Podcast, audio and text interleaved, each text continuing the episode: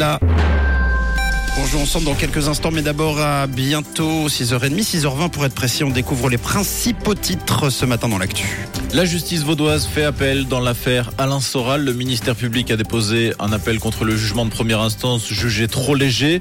L'idéologue d'extrême droite avait été condamné par le tribunal d'arrondissement de Lausanne pour diffamation à l'encontre d'une journaliste, mais pas pour discrimination et incitation à la haine.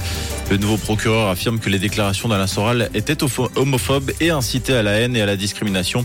Le parquet cantonal réclame trois mois de prison. Jamais la Suisse n'avait accueilli autant de mineurs non accompagnés. L'an dernier, ces jeunes requérants ont été 2700 à terminer leur périple dans notre pays, la plupart venant d'Afghanistan, où les exils ont bondi depuis la prise de pouvoir des talibans en août 2021. Plus de 7000 demandes sont parvenues au secrétariat d'État aux migrations, rien que pour ce pays.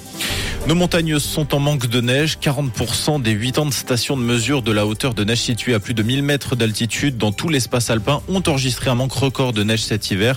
Un collaborateur scientifique de l'Institut pour l'étude de la neige et des avalanches de Davos explique que l'Institut n'a encore jamais mesuré aussi peu de neige en comparaison avec les 70 dernières années. Et on vous donne rendez-vous dès 7h pour tous les titres développés comme chaque matin. Une couleur. Une couleur.